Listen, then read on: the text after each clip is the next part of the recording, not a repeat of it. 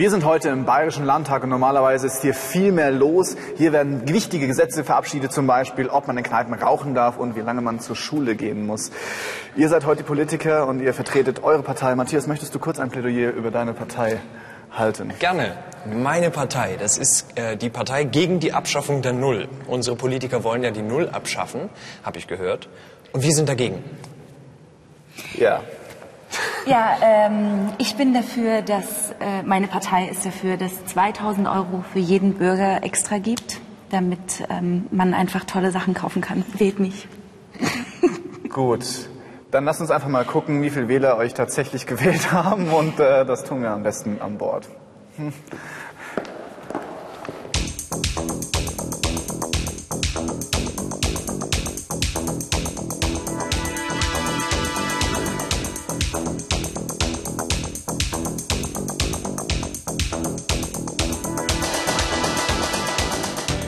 Wir beschäftigen uns heute mit Wahlergebnissen und die werden ja meistens in Prozent angegeben und das ist auch das Thema unserer heutigen Lektion. Jetzt bin ich mal gespannt, äh, wie viel Wählerstimmen ihr tatsächlich hinter euch bringen konntet.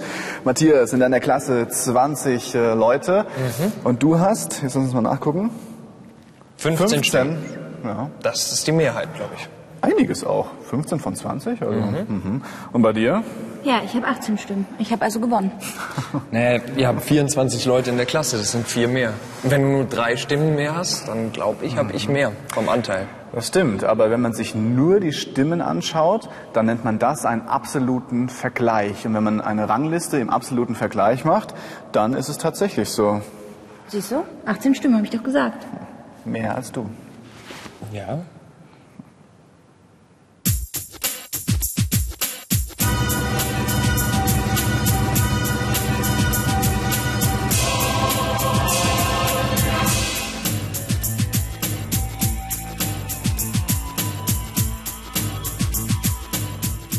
Das haben wir natürlich jetzt noch nicht berücksichtigt, äh, wie viele Wähler tatsächlich in euren Klassen waren. Es kann ja schon sein, dass er, dass er gar nicht so Unrecht hat. Gell? Genau. Das können wir machen, indem wir Vergleichsbrüche bilden. Wir sagen ja, die Josephine hat 18 von 24 Stimmen bekommen und dieses 18 von 24 kann ich auch ausdrücken mit 18 24. Ja, in einem Bruch. Bei dir wäre es 15 von 20. Also, welcher 15 Bruch? 15 20. Genau. Also 18 24. bei der Josephine, 15 20. bei dir mhm. und bei den anderen, bei der Steffi 6 24. Angela 2 20. und 1 20. Jetzt haben wir aber ein Problem. 24. und 20. das kann ich nicht miteinander vergleichen. Das sind zwei unterschiedliche Brüche. Ja. Fällt euch da was ein? Ja, bei zwei unterschiedlichen Brüchen muss ich schauen, äh, was der gemeinsame Nenner ist. Ja, durch erweitern und kürzen. Genau. Okay, sehr gut. Auf was könnte ich denn kürzen, äh, damit ich im zweiten Schritt auf einen gemeinsamen Nenner wieder erweitern kann? Weil in einem Schritt kriegen wir das hier nicht hin. Da sind mhm. die Brüche zu unterschiedlich. Mhm. 24 und 20 geht beides. Durch 6. Äh, nee, ja. durch 4. Durch 20 vier. durch 6. Nee, es geht, ja. Das geht auch durch 6. 20 nee, durch 20 6 geht nicht. 6. 24? Ach so. Die 20 durch 6. Also ich glaube, Viertel wäre was, äh, wär was genau. Gutes, wenn wir auf Viertel im Nenner kommen würden. Das heißt, ich muss kürzen. Die 18 24. Mit welcher Zahl muss ich denn kürzen? Äh, damit ich da hinten auf Viertel Deswegen komme. hast du 6 gesagt. Ja, genau. Ja, ich genau. glaube, das jetzt die beiden. Ja, Genau. Entschuldigung. Genau. Ich kürze also einen Bruch, indem ich Zähler und Nenner durch die gleiche Zahl dividiere. Hier die 6. 18 durch 6 ist 3. Jawohl, und 24 durch 6 Ist 4. Jawohl. Also wir kommen bei der Josephine auf drei Viertel raus. Bei dir ist es 15 Zwanzigstel. Wenn ich Ja. hier auf Viertel äh, kürzen möchte, was muss ich da Sind es tun? auch drei Viertel. 15 durch 5 und 20 durch Ich 5. muss also mit 5 kürzen. Beides wieder Zählernenner durch 5. Da habe ich auch drei Viertel raus. Siehst du? Hab doch gesagt, du bist nicht besser. Okay, okay, sehr gut. Jetzt haben wir bei den anderen ein Viertel, ein Zehntel und ein Zwanzigstel. Und um jetzt das wirklich vergleichen zu können, brauche ich im Nenner die gleiche Zahl. Welche Zahl würde sich denn anbieten? Was ist denn der kleinste gemeinsame Nenner von allen Kandidaten? Bei, wir haben ein Zwanzigstel. Ja, das muss ich nicht mehr ändern. Die anderen gehen alle auf 20 hoch. Exakt. Ich- Okay, das heißt, ich kann alle anderen auf Zwanzigstel erweitern. Jetzt in deinem Fall, Josephine, drei Viertel auf Zwanzigstel erweitert. Mit welcher Zahl muss ich erweitern? Ähm, mit 5. Genau, also Zähler und Nenner wieder äh, mit der gleichen Zahl multiplizieren. In dem Fall 15, 20. Jawohl. 15 Zwanzigstel bei dir natürlich auch. 15 genau. Zwanzigstel und dann haben wir 25, 2 Zwanzigstel und 1 Zwanzigstel. Mhm. Genau. Und hier siehst du tatsächlich, ihr beide habt das gleiche Wahlergebnis erzielt. Genau. Wenn man eine Bezugsgröße berücksichtigt, hier in dem Fall die Klassenstärke, dann nennt man diesen Vergleich einen relativen Vergleich.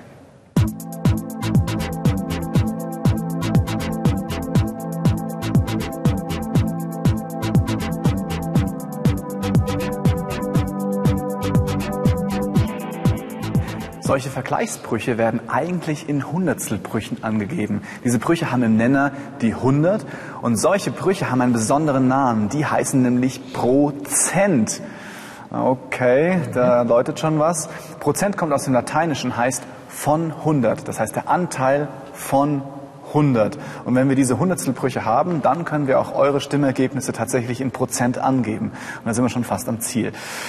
Gut, 15 Zwanzigstel. Erweitern mit 5. Genau, also erweitern mit 5. Dann haben wir hier 75 Hundertstel. Genau. genau, bei mir aber auch. Bei dir auch, bei den anderen 25 Hundertstel, 10 Hundertstel und 5 Hundertstel. Der Zähler gibt jetzt nun an, wie groß ist der Anteil von 100. Das wären in eurem Fall 75 von 100 oder 75 pro Cent. Spätestens jetzt merkst du, ohne Null geht's nicht. Definitiv. Und dieses Prozentzeichen, das kennst du vielleicht, das hat äh, eine Null, einen Schrägstrich und eine Null. Und so wird es auch angegeben. In dem Fall 75 Prozent habt ihr beide. Das heißt, gleiches Wahlergebnis, die anderen 25 Prozent, 10 Prozent und 5 Prozent. Also, um 100 Prozent zu kriegen, hätte ich 20 Stimmen für mich haben müssen. 20 von 20. Genau so ist es. Hast du aber nicht. Naja.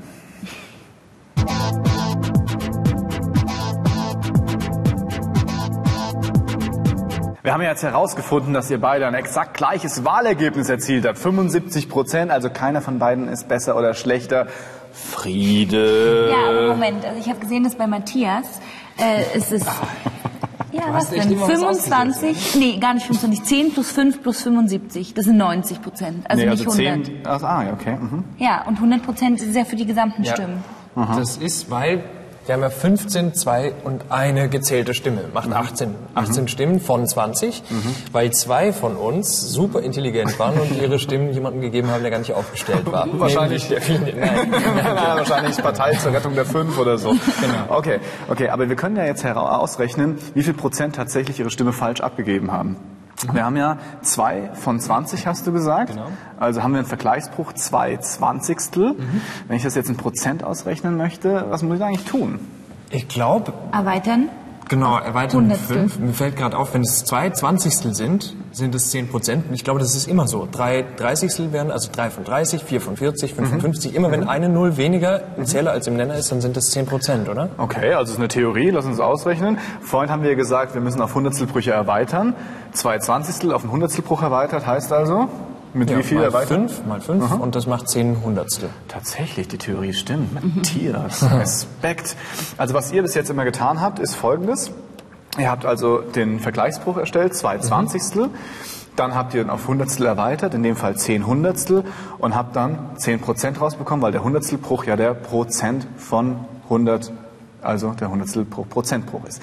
Man kann es aber auch anders machen. Wir haben ja immer noch den zwei Zwanzigstel. Mhm.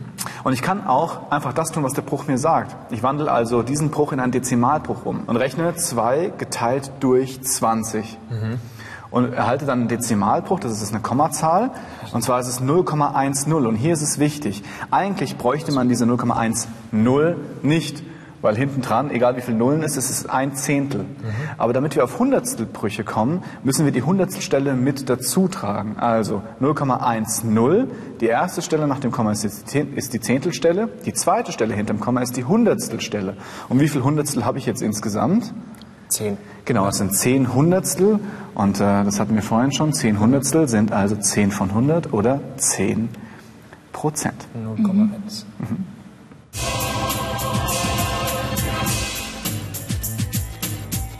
Um Wahlergebnisse gut vergleichen zu können, gibt man die Anteile vom Ganzen in Prozent an. Dann kann man die Prozente miteinander vergleichen und sieht, wer mehr hat und wer weniger hat. Und wenn man es ganz gut und deutlich sehen möchte, kann man dann auch noch Diagramme benutzen. Da sieht man direkt auf den ersten Blick, wie die Verteilung ist und wer tatsächlich gewonnen hat.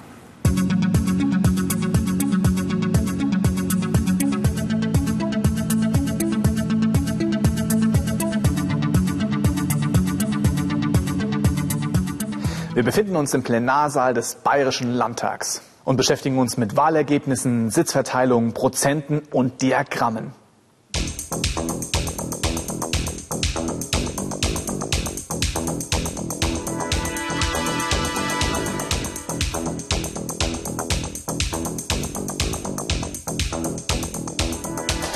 Habe euch nun unterschiedliche Diagrammarten mitgebracht. Das ist ein ziemlich realistisches Diagramm als allererstes. Hier sieht man, wie hier im Plenarsaal, äh, auch die Sitze und man sieht tatsächlich, wer sogar auf welchem Sitz sitzt und zu welcher Partei er gehört. Die Partei wird durch die Farbe angegeben und wer, da steht der Name drunter und sogar das Bild dazu. Politisches Fotoalbum. So, so, genau, so ein Poesiealbum, vielleicht noch mit einem kleinen Spruch drunter. Aber genau, also ein sehr realistisches Diagramm. Aber es gibt auch wesentlich abstraktere Diagramme, die mhm. nicht äh, zum Beispiel keine Bilder haben. Hier ist der gleiche Inhalt, auch dargestellt. Hier sieht man, wie viele Sitze tatsächlich die CSU hat. Hier durch alle blauen, das wären in 92 Sitze. Aber man sieht natürlich keine Fotos mehr. Aber der Inhalt, die Information ist absolut identisch. Ja. Eine andere Möglichkeit ist dieses Diagramm. Ein Kreisdiagramm, weil es ist ein Kreis. Und hier sieht man, wie viel Prozent der Sitze zum Beispiel die CSU jetzt hat, gemessen an allen Sitzen dieses Landtags. Das ist übrigens die Landtagswahl 2008. Mhm. Okay. Ähm, genau.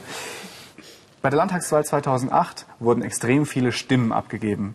Insgesamt, und das kann man an dieser Tabelle sehen, und ihr seht, sie ist sehr, sehr komplex. Hier sieht man, hier hatten wir insgesamt 5.398.070 Stimmen. Mhm. Aber davon äh, waren nicht alle gültig, sondern nur tatsächlich 5.330.032 Stimmen. Die anderen haben wahrscheinlich nur so ein kleines äh, Strichmännchen draufgemalt. Wie bei mir. Und, äh, genau. sagen, äh, genau. Okay, also.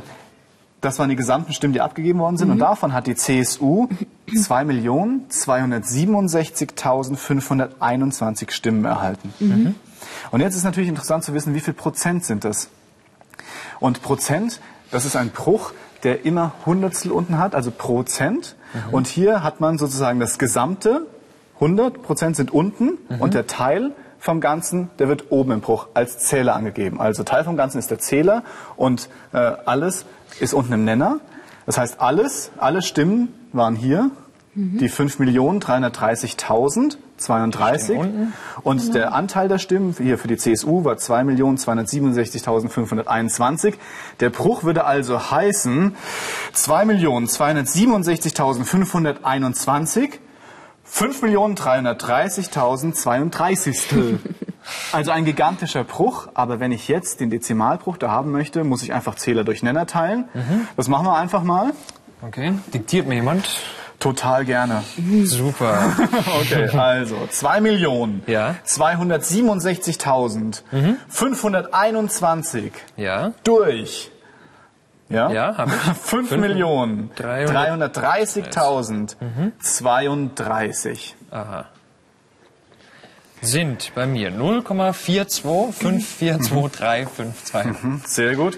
Prozent heißt ja immer je 100, also das sind Hundertstelbrüche. Jetzt muss ich gucken, wie viele Hundertstelstellen habe ich. Die erste Stelle nach dem Komma ist die Zehntelstelle, die zweite Stelle ist die Hundertstelstelle. Mhm. Ich habe also hier 42 mhm. Hundertstel und jetzt kann man sogar hinten noch die... Aufrunden? Ja, entweder also 43,5 ja. Prozent oder 42,5 Prozent. Genau, 42,5 Prozent. Und wenn wir nachgucken, wow, wir haben hey. richtig gerechnet.